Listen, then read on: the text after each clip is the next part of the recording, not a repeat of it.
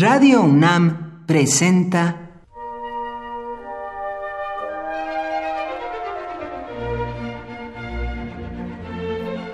Cuaderno de los Espíritus y de las Pinturas por Otto Cázares.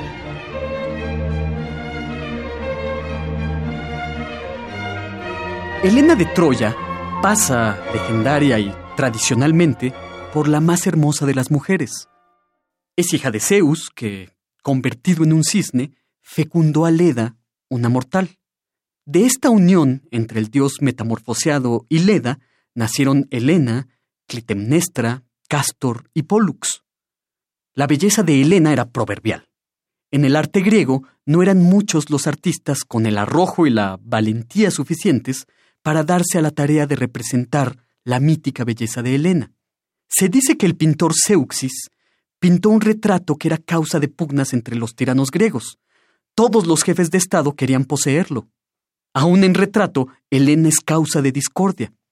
Como es de sobra conocido, Paris, hijo del rey Príamo, hermano de Héctor, secuestra con el consentimiento de la diosa Venus a Helena, que era esposa de Menelao, dándole al hermano de éste, Agamenón, el jefe de las fuerzas griegas, el mejor de los pretextos para sitiar Troya en una guerra que durará poco más de diez años. Al ser Helena motivo de la discordia, la causa indirecta de tantas muertes, no era raro que fuera víctima de todo tipo de ataques, diatribas e insultos. Pero Helena goza de cierta impunidad. Podríamos llamarla la impunidad de la belleza. Homero, se dice, fue castigado con la ceguera por haberse referido de forma adversa acerca de Helena.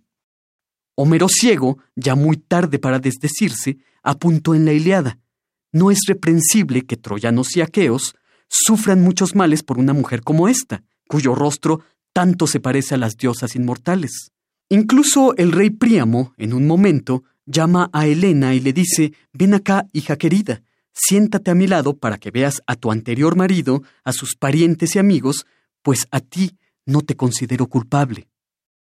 En una de las versiones, el ciclo troyano tiene muchas variantes, una vez que los griegos han traspasado el umbral de las murallas troyanas por medio del célebre caballo preñado de soldados, en medio del saqueo y el botín, Menelao, el cornudo que recibió burlas y escarnios durante diez años, de repente, entre llamas y humo, ve a Helena. La toma por los cabellos y la arrastra consigo con la intención de matarla después del pillaje de la ciudad de Troya. Pero cuando Menelao alza el brazo empuñando el arma para asestar el golpe mortal, una luz brillantísima irradia del rostro de Helena impidiendo su asesinato. En la Odisea, que narra las aventuras posteriores a la caída de Troya, nos encontramos a Helena y Menelao vueltos a la normalidad en Esparta, reanudando su matrimonio sin necesidad de terapia de pareja. Hay todavía una versión muy interesante que procura exentar de culpas a Helena de los eventos sucedidos en Troya. Eurípides, el más joven de los poetas trágicos, en su tragedia titulada Helena, sugirió la existencia de dos Helenas. Una, un simulacro, una fantasmagoría, que es raptada por París y llevada a Troya, y la otra, la real, que vive alejada de todos los hechos sangrientos de la guerra, en la isla de Faros, en Egipto. Dos Helenas, una real, inocente, la otra culpable, un simulacro. La belleza no es más que el inicio de lo terrible, dijo Rilke. Y en Helena de Troya esto es particularmente cierto, y yo espero no quedarme ciego como Homero al señalar la impunidad de su belleza.